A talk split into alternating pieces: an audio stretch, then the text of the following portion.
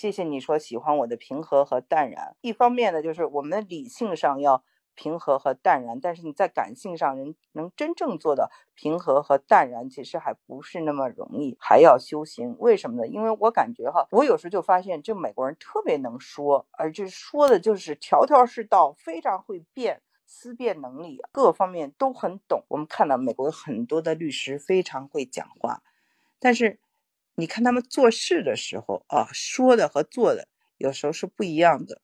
那做的时候呢，没有办法跟随这个理性，有可能就会变得野性，他那野性的一面就出来了。所以，那么还回到就是精神的分析说的，弗洛伊德讲的这个三点啊，人的这种 super ego ego 和他的这个本我啊 it。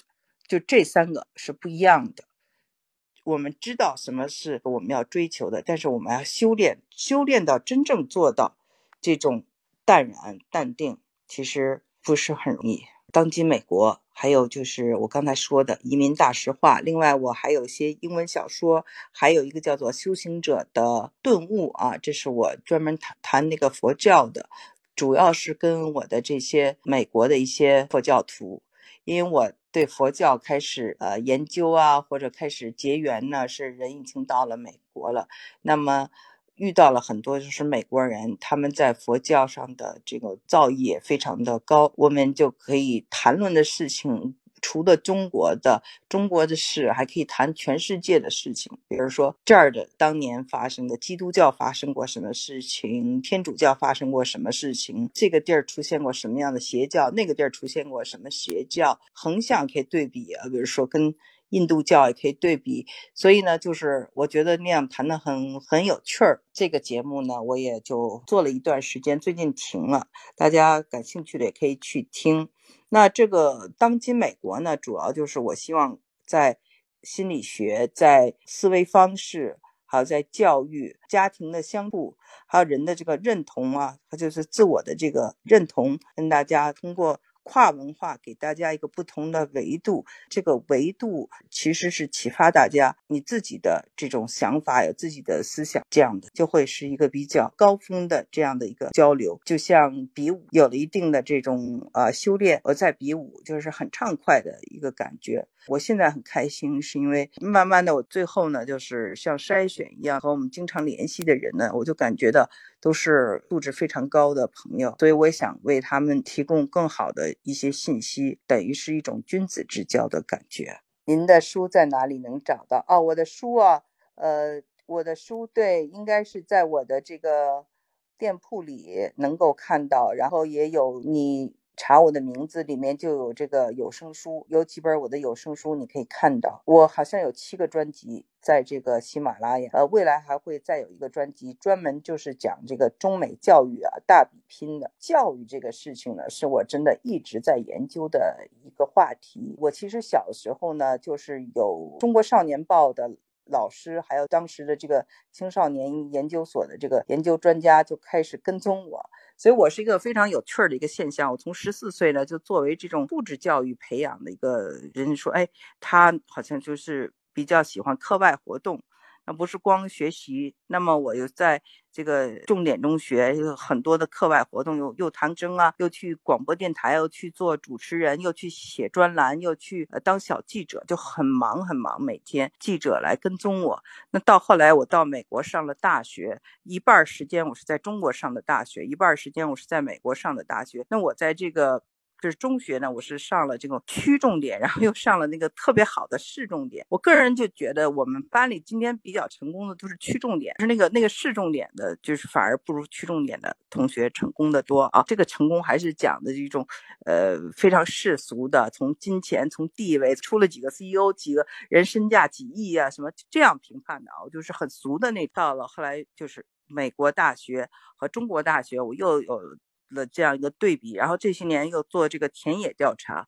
什什么叫田野调查？就是 field studies。我的小孩从 preschool，就是从幼儿园开始，一直到这个高中，这样一步步过来，就是中国的、美国的啊都有。是从这个幼儿园就开始啊，我们就中国上过两年，剩下是美国的幼儿园上，然后小学，然后这样初中、高中。所以我就等于是两代人的一个对比吧。就我们两代人这么多年的一个研究，所以呢，心得都是从这种理论加上自己的实践总结出来的。有时候，比如说我听这个教师叫李玫瑾老师吧，李玫瑾老师，对，就是听他讲，然后哪些他的观点和。美国这边的教育学家是一样的，哪些是不一样的，也非常的有意思。因为我们知道，美国有很多的这个教育家，他是教育、心理各方面他都系统的学习过。有一个非常有名的教育家叫杜威。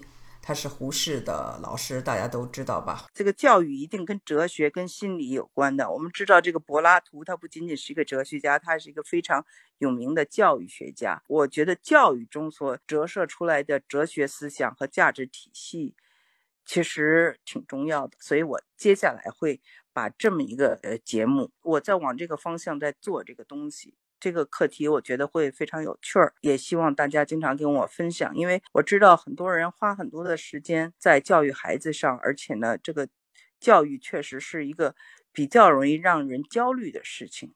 我们就可以好好的这个平心静气的分享，在分享过程中呢，也是一个解压，也是一个治愈，也是一个互相帮助、抱团取暖，一个小小的提醒，可能你就你人在其中。一下子就明白了，发现很多次都是这样。这个家长特别焦虑的时候，你就可能就说了一两句话，一下子他就明白了。我就记得就是关于这个小孩子啊，他是老跟你吵架，到了一定岁数老跟你怼，他就觉得是不是我孩子不爱我了啊？怎么怎么头疼？我就跟他讲，我说这小孩子他到了这个岁数，他是先发育情感，他是先发育他的脑前面这一部分，后脑呢就是。发育的稍微慢一点，你知道他这个身体结构的情况下，你就知道啊，他先发育这前面这一部分，他就会什么事儿，他先有一个情绪情感出来，然后他才才思考才明白。比如说他会呃跟你不服，那是他的这个这个身体发育造成的，所以就很多事情啊，就是大家一探讨啊，迎刃而解了。所以这个我觉得是比较。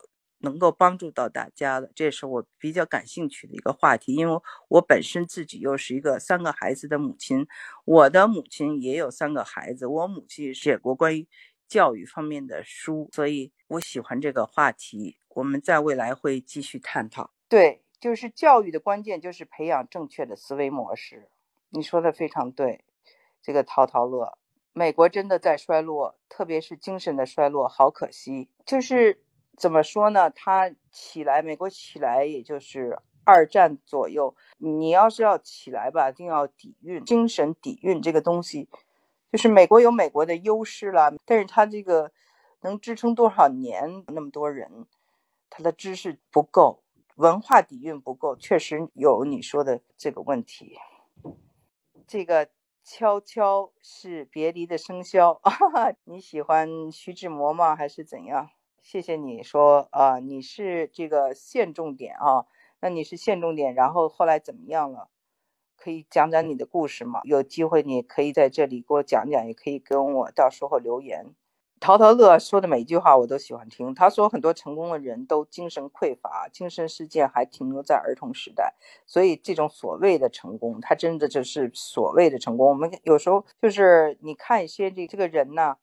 我在北京的时候，因为老去参加各式各样的活动，就是我的这个社交活动啊很多。因为我是一个一个比较好奇的人，去各种派对，所以有时候呢，你会近距离的跟一些所谓的名人呐，或者一些明星啊打交道，我会就是吃惊，是没有想到哇，他们有的人是说话的，就是没有你想象的高吧。